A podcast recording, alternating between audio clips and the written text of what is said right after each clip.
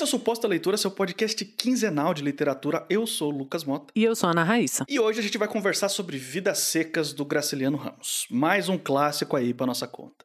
Ele foi publicado a primeira vez em 1938, então veja você. Era publicado pela José Olímpio, né? Saudosa editora, e hoje em dia é publicado pela Record junto com as outras obras do Graciliano. É um livro curtinho. A gente sabe que falar que o livro é curtinho às vezes não quer dizer nada, né? Mas esse é daqueles que se lê num fôlego só. Virou filme, foi pra Cannes o filme, a cachorra baleia tirou foto com Elizabeth Taylor. É um episódio de análise, então você não perde nada escutando ele. Pelo contrário, assim, não é mais aquela coisa de ah, o spoiler e tal, porque eu acho que é um, um, um, livro que ele é tão discutido ao longo do tempo que a gente, quando conhece ele, já sabe um pouco do enredo, já sabe um pouco do que acontece, mas como a gente fala que muitas vezes não é o que acontece que é importante, mas como o autor traz isso pra gente. No caso do Vidas Secas, vou ser ousado em falar que é importante tanto o como acontece, quanto o que acontece, como o Graciliano, o narrador do Graciliano, traz coisas pra gente, né? Eu vou pedir, Lucas, pra você fazer a sinopse aí pra gente, pra gente começar as discussões. Bom, esse aqui é o livro que vai contar a história da cachorrinha baleia e com um monte de filler de personagens que não são tão interessantes quanto. Sacanagem,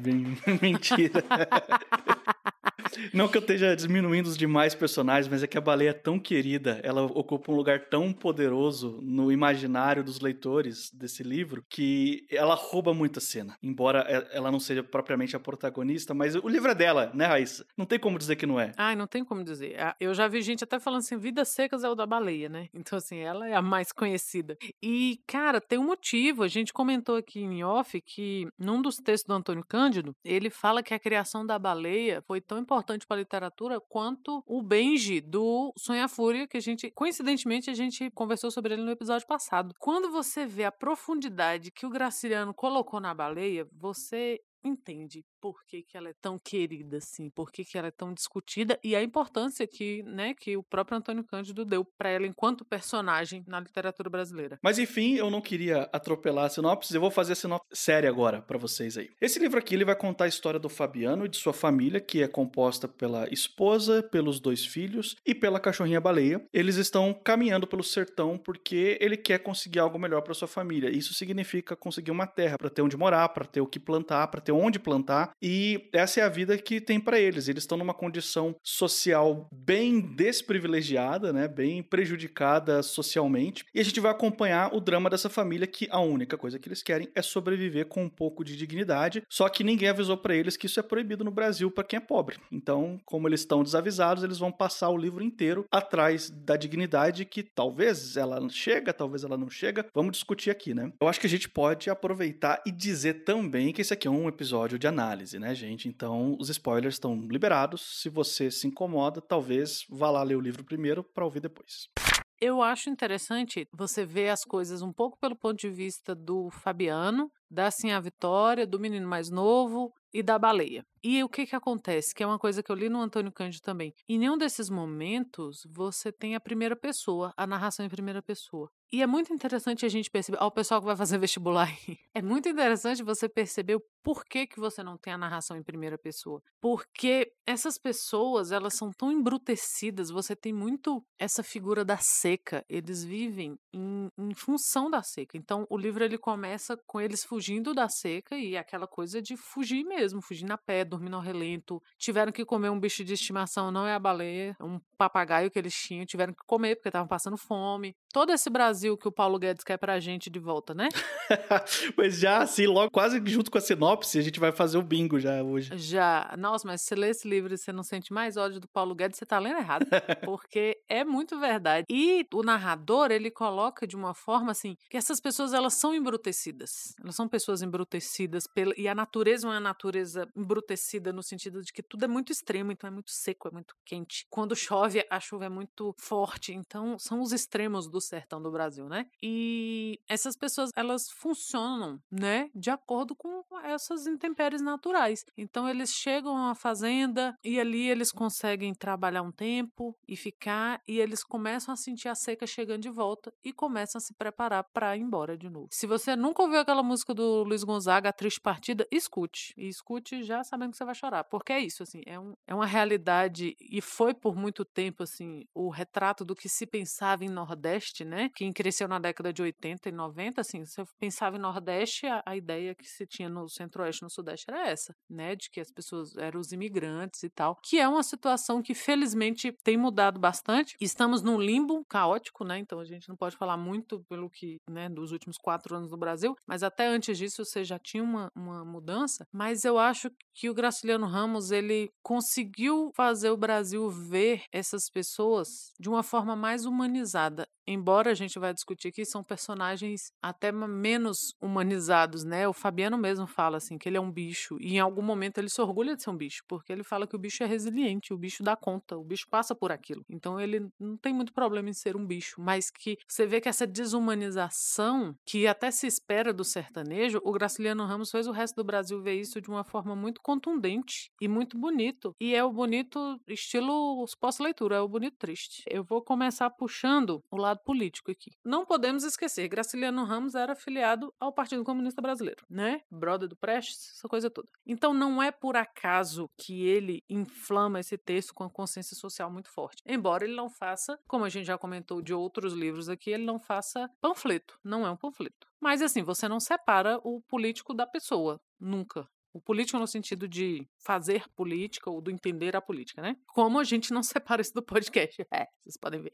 Não conseguimos. E eu vejo isso de uma forma muito forte em dois personagens, essa questão política no Fabiano e na baleia. Por quê? O Fabiano, ele é um cara embrutecido, como eu falei, mas ele é um cara que ele tem consciência disso. E em algumas vezes, que são as partes de cortar o coração, o Fabiano fala que ele é um bruto e que a culpa não é dele. E aí ele pergunta de quem é a culpa, porque ele sabe que não é dele. Como que ele seria diferente vivendo naquelas circunstâncias, sacou? Então não tinha outra forma de ser do Fabiano. E ele sabe disso. O que, que eu quero dizer com isso? Fabiano saber que não é culpa dele não ter onde morar, que não é culpa dele ter nascido para cuidar das coisas dos outros, como ele fala. Tem um momento até que ele fala que os filhos dele agora não podem fazer perguntas, mas quando eles estiverem bem alimentados e os sonhos deles estiverem se realizados da família, eles vão poder brincar, eles vão poder fazer perguntas, mas agora não é o momento. O Fabiano tem consciência disso. Ele tem consciência que eles sobrevivem, né? E que alguém tira vantagem em cima disso. Ele sabe que alguém tira vantagem, que para ele ser muito pobre, alguém tem que ter terras, tem que ter gados, que quando ele e a família imigram e passam pelas situações mais horrorosas e adversas, o dono da fazenda provavelmente está no litoral ou provavelmente está em São Paulo, não sei. Então, essa consciência do Fabiano, de quem ele é e de por que ele é assim, embora a gente tenha todo um ritmo de pensamento, tanto do Fabiano quanto dos outros personagens, que eles tentam se entender e às vezes eles recuam e ele tem uns momentos que ele se mostra cansado, assim, de tentar saber, sabe, de filosofar, de pensar. Isso cansa, porque tem uma questão muito ligada à linguagem que a gente vai falar mais na frente. Mas o Fabiano não esquecer quem ele é e por que ele é, não abafa, é, é o que faz com que não se abafe a consciência social dele embora seja uma consciência social guardada ali, meio latente. Então ele sabe quando ele tem que receber dinheiro, ele recebe a menos, embora ele não consiga fazer conta. Ele sabe que alguém está ganhando em cima dele, ele sabe que o governo, tem umas horas que ele fala do governo, né? E assim, nossa, faz até gosto apanhar do governo, quando ele apanha do soldado amarelo. Mas ao mesmo tempo, ele foi o primeiro anarquista da literatura, será que foi o Fabiano? Quando ele se questiona de por que, que um soldado ganha para pisar os pés de gente trabalhadora, de gente pobre que não pode se defender. E ele sabe que o policial ganha para oprimir o pobre. Que o policial sacaneou ele porque podia, porque depois, quando ele encontra o policial no sertão e ele tem a vontade de rachar o coco daquele homem, que ele estaria certíssimo, e ele opta por não fazer, ele percebe a diferença do cara quando tá perdido no meio do mato e quando ele tá com a fardinha dele no meio da praça pisando no pé de pobre. Essa consciência do Fabiano de que as coisas não são assim porque tem que ser, fazem ele não se acomodar, embora ele tenha que viver daquela forma, ele não é um cara acomodado de, ah, eu nasci assim e tudo bem. Ele sabe que alguma coisa tá errada. Esse germe político, o, o Graciliano Ramos colocou nele e colocou na baleia. Tem uns momentos que são as pérolas da baleia. E tem uma hora que a baleia, né, é aquela coisa assim, ela passa e alguém chuta. Embora eles gostassem muito da baleia, às vezes era assim, né, ia tirar a cachorra do fogão, perto do fogão, dava um bicudo nela. E aí tem uma parte que ela, o narrador fala que ela ficou muito chateada de ter sido chutada e foi dormir com sentimentos revolucionários. muito bom, né? E o que, que são sentimentos revolucionários para uma cachorra? Era a cachorro mordeu o dono, né? E a baleia sabe assim que às vezes ela é tratada daquela forma e que também não é justo, ou que às vezes ela só tem um osso para roer e não, também não é muito justo, que ela teve que comer o amigo, que era o papagaio, e que aquilo não tá certo. E às vezes ela enche o saco até daquelas pessoas, assim, tipo, o Fabiano começa a falar, ou o menino mais velho começa a falar, ela perde a paciência, ela vai embora. A baleia não tem paciência com ninguém ali. Então tá ali esse inconformismo do a culpa não é minha, mas de quem que é. Esse questionamento tá ali na figura do Fabiano, tá um pouquinho na figura da baleia, e é, não adianta a gente ler esse livro sem prestar atenção nisso, que a gente vai perder muito das camadas de, de interpretação. Nossa, Raíssa, é perfeito você ter falado isso, porque eu vou até pegar carona nisso que você falou agora, de não adianta você ler o livro deixando de lado esse cuidado, porque você perde camadas. Essa foi a minha segunda leitura. Eu, eu sei que também não foi a sua primeira leitura do Vidas Secas, né? Mas essa foi a minha segunda leitura aqui do Vidas Secas. E eu terminei adorando o livro. Mas a minha primeira leitura, eu não adorei o livro, não. Eu lembro que você tinha falado, ah, não é um livro para mim, não, e tal não sei o quê.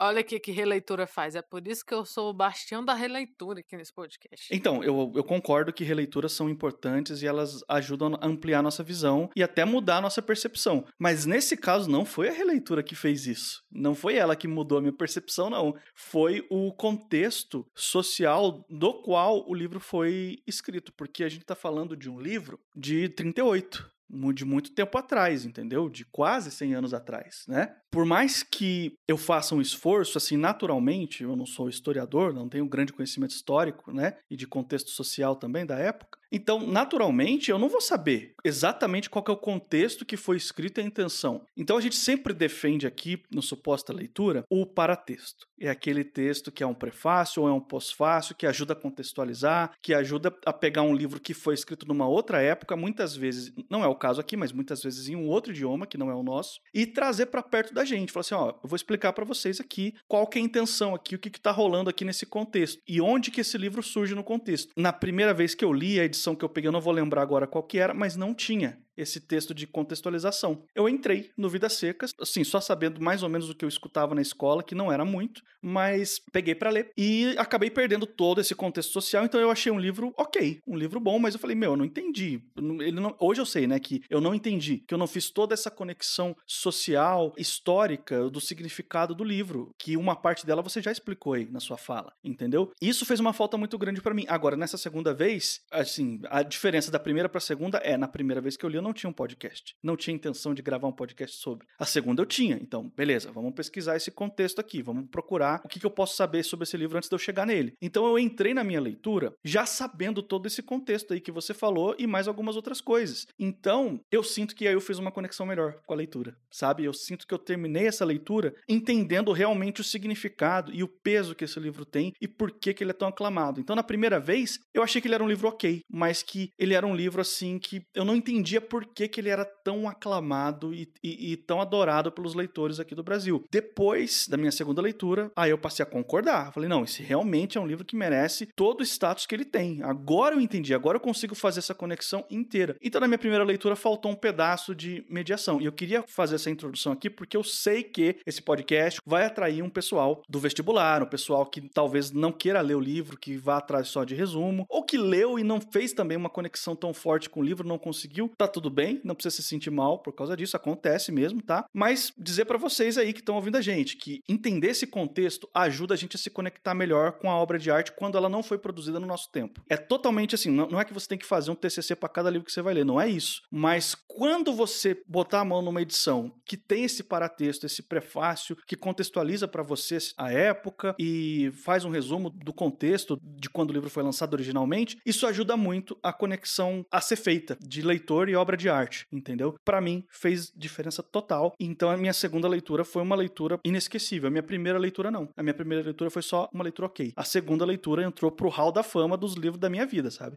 E o Graciliano Ramos tem uma coisa que você gosta muito, que o Hemingway gosta muito, que é escrever pouco. Não é escrever pouco, é escrever de forma sucinta e ser direto, não ser prolixo, né? É, lá no nosso grupo do Telegram, começar o jabá do nosso grupo do Telegram, tá no link se você quiser entrar. A gente tem discutido umas coisas bem legais por lá. A gente estava falando desse livro porque lá rola o spoiler, a galera já sabia que esse que esse podcast ia sair. A gente falou um pouco disso, assim, de como o Graciliano, no texto do Antônio Cândido que eu li também, que está naquele livro Ficção e Confissão, do, do, do Antônio Cândido, ele fala que todas as revisões que o Graciliano fazia nos próprios livros era sempre para cortar coisa, nunca era para acrescentar. E lá no grupo a gente falou um pouquinho de que ele acreditava que escrever é como lavar roupa no rio, né? Você tem que bater e esfregar, é na brutalidade. E que pro Graciliano, as palavras elas não são feitas para brilhar, né? Elas não são um ouro de tolo, ele usa isso. Elas são para dizer o que é para ser dito. Então, o lance dele é dizer o que é para ser dito. E quando o cara faz isso bem feito, olha, é a sensação que você tem de que tudo tá perfeito naquela frase. Aquela frase tá exata. E você sente aquilo de uma forma. Isso que eu comentei da baleia, de ela ter ido dormir com sentimentos revolucionários. Ai, eu fiquei numa alegria de ler isso, porque ele não precisou falar que a baleia queria morder o Fabiano, ele não precisou falar que a baleia ficou brava e que, enquanto cachorro, ela querer morder os donos era o que representava a questão da, da revolução, né, de, de mudar a,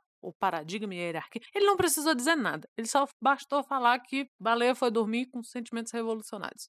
E escrever só o que a palavra quer dizer nas palavras dele não quer dizer também que o cara não vai usar metáfora, né? Como ele usou aqui. Mas que é tudo é muito perfeito. E aí eu quero fazer um paralelo, Lucas, com o nosso episódio Torturado. Lá no Torturado a gente tem todas essas discussões de volta, né? Num, num, outro, num outro ambiente geográfico mais meio bem extremo, né? Que o Brasil é meio feito de extremos. E aí, o que que eu ouvi em alguns podcasts que eu ouvi sobre o Torturado depois que a gente gravou? A maioria das pessoas falou que o ponto fraco do livro do, do Itamar era que ele não representava a linguagem dos quilombolas na escrita dele. E eu achei interessante ouvir isso porque isso não me passou pela cabeça em momento nenhum, no sentido de que isso não me fez falta. E relendo agora o Vidas Secas, a gente percebe que Graciliano também não fez isso. Mas não é isso que quer dizer que uma obra de arte é uma obra de arte. Porque o Graciliano não faz isso. Ele usa léxico, né? Palavras regionais, algumas até que você tem que ir no dicionário procurar, porque hoje para a gente tem um outro significado. Naquela época tinha um, ou coisas muito muito específicas, né? Por exemplo, da roupa do, do vaqueiro e tal. Mas ele não tenta passar por papel a forma como os sertanejos falam. E você não sente falta disso de forma alguma. E eu lembrei muito de, dessa época da discussão do Tortarado, porque eu vi as, as pessoas falando, ah, para mim ele errou nisso. E é uma escolha, não é um erro. É muito mais fácil uma pessoa pecar por tentar caracterizar a fala de um personagem de uma forma regional e aquilo sair pela culatra, ficar feio, ficar mal feito, ficar estereotipado, do que o cara não fazer. Até porque o Fabiano e sua família, eles não falam, você não tem diálogos aqui, você tem uma fala ou outra. Porque ele traz o tempo todo essa questão da linguagem, de como eles falavam pouco, porque eles sabiam falar pouco porque eles não tinham muito a dizer, porque era uma vida muito sofrida de muito trabalho. Então é muito mais forte o Graciliano Ramos ter colocado isso do que se ele tivesse tentado fazer uma cópia por escrito de um dialeto sertanejo, por exemplo. Então é muito mais forte essa forma que ele escolhe de fazer, sem necessariamente usar uma, uma forma mais popular ou mais regionalizada da língua portuguesa no texto escrito. Aí eu queria meio que saber o que, que você acha, do que eu sei que você também se, se prende nessas questões de linguagem e de como isso é passado para o livro. Ah, eu leio Graciliano Ramos, eu lembro do Hemingway na hora, né? O Hemingway para mim é o, é o grande exemplo do texto sucinto, assim, de você ter o texto mais enxugado possível e aqui no Brasil, o Graciliano Ramos não deve nada pro Hemingway. Ele não faz aquela frase super cortada a ponto de ser difícil entender o que ela quer dizer. Você tem que ler com muita atenção e muito devagar para pegar, porque é um, algo, por exemplo, que você já vai encontrar no texto do Dalton Trevisan. O Dalton Trevisan, ele leva isso para um outro extremo. É legal também, eu gosto também, tem lugar para isso também, mas o texto dele fica mais difícil. Ele corta, corta, corta até ficar difícil de, de ler, de entender, sabe? Fica uma leitura mais devagar mesmo. O Graciliano Ramos não, o Hemingway Hemingway, não também. Ele, eles cortam o que tem que ser cortado, deixam o que tem que ser deixado. O texto é claro, o texto é direto, mas ele diz muito. Esse exemplo que você deu, que a baleia foi dormir com pensamentos revolucionários, é um exemplo perfeito, porque você diz muito com poucas palavras. E a boa escrita faz exatamente isso. Ela fala o máximo que ela puder falar, usando o mínimo de palavras possível. E o Graciliano Ramos é um mestre de fazer exatamente isso. As frases dele são carregadas de significado. É o tipo de livro que você pode passar a vida inteira relendo e encontrando novos detalhes e novos significados, entendeu? Esse negócio da a baleia ir dormir com sentimentos revolucionários é um negócio que a gente não vai esquecer, que vai ficar com a gente, entendeu? É uma passagem ao mesmo tempo simples e significativa que ela fica com a gente. Ela, ela não foi feita para ser uma frase marcante, por exemplo, o medo assassinamento do Duna, ou então quem controla o passado controla o futuro, do, do Orwell. Né? Não, é, não é uma frase nesse sentido, que ela é feita para ser uma frase de impacto. Ela vai ficar na nossa memória por outra razão, porque ela é carregada de significado, mesmo sendo simples, mesmo sendo assim, podendo ser confundida, entre aspas, né, com uma frase qualquer do livro. Não é uma frase particularmente especial para a trama, mas ela ficou com a gente. Então, isso por si só já mostra uma habilidade muito especial que o autor tem. E esse livro, todo mundo atribui a ele a, o título de obra-prima do Graciliano Ramos, mas eu fico com vontade de ler tudo dele, assim como eu fico com vontade de ler tudo do Hemingway, sabe? Porque o cara, ele consegue trabalhar tão bem usando um, um número menor de palavras, é, construindo frases mais simples, ele não confunde a profundidade de um texto com a complexidade das palavras, entendeu? Isso é muito importante a gente dizer, porque um texto ele não fica mais profundo se você escolher palavras mais difíceis na hora de compor as suas frases. E tá aqui o Graciliano Ramos, que não me deixa mentir, tá aí o Hemingway também, que não me deixa mentir, e vários outros também que, que eu poderia citar aqui também, que são seguidores desses dois e de outros mais, né? Então eu acho que isso é, em termos estéticos, de construção textual, é o que tem de melhor nesse livro aqui. É isso. Não, é claro, desmerecendo o restante, mas é porque isso para mim é especial. É uma aula de literatura. E tem uma coisa para complementar o que você falou e que eu acho que você falou perfeitamente a respeito disso. Da mesma forma que as palavras difíceis não fazem a profundidade de um texto, como você falou, esse livro veio mostrar como a fórmula do romance não é aquela forma que precisa ser seguidinha. Por quê? Esse livro, embora seja um romance, ele é feito por quadros. Você tem alguns episódios. Você tem um episódio deles, né, no processo de imigração antes de chegar na fazenda. Aí você tem, não né, na ordem cronológica, mas você tem o episódio do Soldado Amarelo, você tem um encontro posterior do Fabiano com esse soldado no meio da caatinga. Você tem o ponto de vista da baleia, como você falou. Você tem o ponto de vista do irmão mais novo, que ele admira o pai, embora ele tenha medo, né? Porque o Fabiano é, é, bruto. E ele admira o pai, e o sonho dele é ser vaqueiro igual o pai dele. E quando o pai dele tá, tá com a roupa de vaqueiro, ele acha o máximo, aí ele fica tentando andar, imitando o pai. É muito legal. Você tem o episódio que eles vão passar Natal na cidade. Então, Embora seja mais ou menos em ordem cronológica, não é isso que importa. O que importa são os quadros que o Graciliano vai mostrando pra gente que são como episódios da vida daquelas pessoas até o momento que esse ciclo se fecha. Eu vi também pessoas falando que esse livro ele tem uma cronologia misturada. Às vezes ele vai e volta no tempo. Você não acha que isso que você falou de não importar exatamente a cronologia, ou até se a gente considerar essa outra interpretação de que a cronologia ela é entrelaçada, ela é meio confusa mesmo? Você não acha que isso ele dizendo pra gente que o, o Sol do Sertão tá desorientando a família do Fabiano a ponto deles não saberem mais em que tempo que eles estão? Assim, não é, não é uma forma de dizer que aquilo ali tá custando muito para eles? É, eu concordo. E assim, é uma vida que as coisas se repetem tanto. Por exemplo, eles começam o livro imigrando e eles terminam o livro imigrando. Então as coisas se repetem tanto que talvez não importe nesse sentido, assim, as coisas estão se repetindo. No primeiro episódio que a gente ouve ver o Fabiano, é, tem uma hora que ele dá uma surra no menino porque o menino meio que desmaia, o mais velho, assim, né? Eles estão andando há muito tempo, já não tem comida, já não tem. Eles já comeram tudo que eles puderam achar e que eles carregaram, eles já beberam.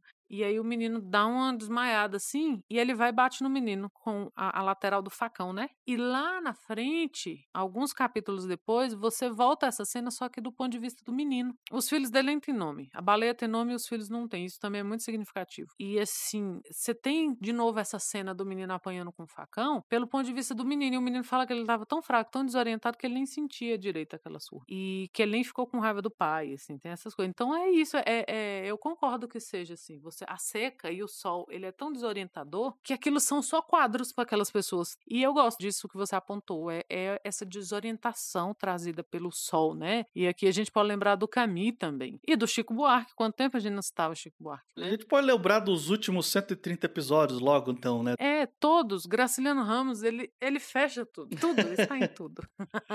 para mim, a mensagem que fica desse livro é que eu, como uma pessoa que passou a sua infância e adolescência praticamente na totalidade no interior de São Paulo, então na região sudeste, a visão, embora meu pai seja nordestino, eu fui poucas vezes para o Nordeste. E a visão que a escola passava pra gente do Nordeste era essa visão estereotipada da seca, do sertão, da, da imigração, sabe? Do êxodo que trouxe as pessoas para as grandes capitais em busca de uma oportunidade melhor de vida. Mas a grande mensagem que fica para mim, lendo esse livro agora pela segunda vez, é que o problema não é o sertão. Nunca foi. Embora a gente está falando de um clima extremo, de um clima que castiga, que desorienta, não é esse o problema ali. É a organização social é o problema, porque o mesmo sertão que castigou, judiou, e fez sofrer a família do Fabiano, é o sertão que vai enricar também o dono da propriedade lá, que eles chegam e toca eles de lá, entendeu? É o mesmo sertão que, que dá conforto para uma meia dúzia ali. Então, não é que o sertão não dá para viver ali, é que a organização social não dá para viver. Ela não permite que eles vivam. A, o ambiente, por mais inóspito que seja aquela natureza que eles estão cercados ali, tem condição deles se adaptarem, deles sobreviverem ali. O que não tem condição de se adaptar e sobreviver é a organização social. Eles primeiro começam migrando, como você falou, Raíssa, buscando uma outra organização. E eles vão embora depois buscando uma outra organização também, do mesmo jeito, pela mesma razão. É, a gente pode até citar aqui o, o Chico Science, né? Tipo, eu, que, eu me, que eu desorganizando posso me organizar. Entendeu? O problema não é o sertão. O problema é como a nossa sociedade está organizada. O sertão ele poderia e pode, inclusive, ser só mais um dos muitos cenários e das muitas naturezas que o nosso país tem. E, e pode ser também uma oportunidade, mas não da forma como a nossa sociedade está organizada hoje, que é uma forma que privilegia uma minoria em detrimento de uma maioria esmagadora que trabalha o dia inteiro, mas que tem que dormir sem nem saber por que, que não tem direito a uma cama. E aí me vem um filho da puta falar em meritocracia, sabe? Eu acho que, que a literatura não é só a gente ler. Algumas vezes a gente fala e reclama muito em off do leitor que só passa os olhos na página. Porque não é assim, isso está mostrando pra gente como que você lê isso, você entende, você se compadece e você acha que se o Fabiano trabalhasse mais, ele podia comprar aquela fazenda. Não podia. Essa oportunidade não é dada, não é dada a oportunidade de sim a Vitória ter uma cama. Não é dada a oportunidade dos filhos dele estudarem, os filhos dele sequer falam, eles não sabem falar. Não é dada a oportunidade da baleia ter as preá gorda dela lá que ela quer. Ela rói osso. Essa oportunidade não é dada porque é o sistema, é a organização social como você está falando. E não há forma forma, dentro do capitalismo, da forma como a gente conhece e desse capitalismo tardio que a gente tem vivido, que está cada vez pior, essa realidade se transforme ao ponto de que todos os fabianos virem seu Tomás da Bolandeira. Isso não vai existir. A, a sociedade é organizada para que fabianos se mantenham fabianos. O próprio Graciliano Ramos diz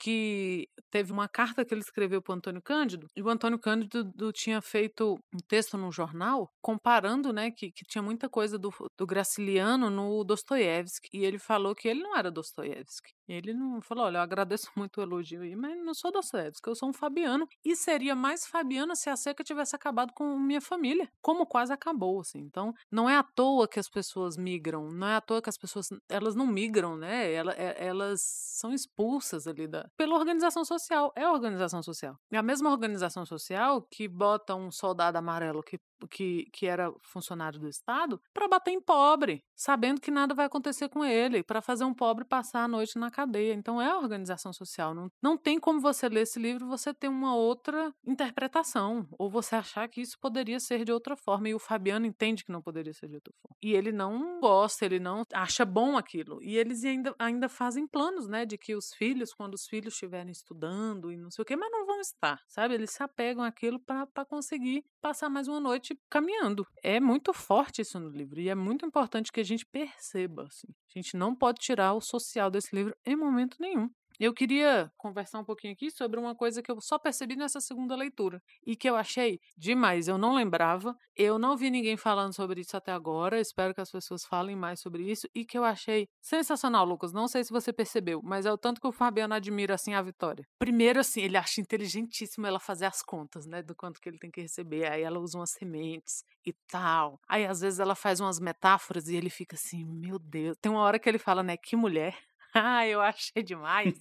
e ele fica muito. E, assim, um dos desejos dele, quando ele sai para a cidade, que ele quer tomar um gorole e, e acaba sendo enrolado pelo soldado amarelo, é porque ele quer comprar um pano para ela fazer uma saia, porque ele sabe que ela gosta da saia vermelha com ramagens. Então, assim, ele admira muito ela. E tem uma hora, já no final, que eles estão já caminhando, já estão fora da fazenda, ele chega a elogiar ela, né? Ele fala assim: Ah, você vai conseguir caminhar muito, porque você ainda tá é, gorda, né? Tá com as pernas assim assado e tal, e ela fica toda com vergonha, toda ri, lá os dois. Ele tem uma hora que ele olha para ela e fala que não é justo uma mulher com tanto miolo nas palavras dele tá passando por aquilo. Ele sabe que ela tem potencial e ele admira isso nela. E todas as horas que ele passa apuros, quando ele passa apuros com o cara da prefeitura que não deixa de vender o porco que ele matou porque ele tem que pagar taxa, quando ele passa apuros com o soldado amarelo, quando ele passa apuros com o chefe que paga menos do que devia e tal, ele sempre pensa nela. E ele pensa assim que ela ia dar conta de resolver aquilo. Ele não dá. E eu não tinha isso na minha lembrança, não tinha lido isso em lugar nenhum. Eu achei sensacional. Com certeza, assim, você vê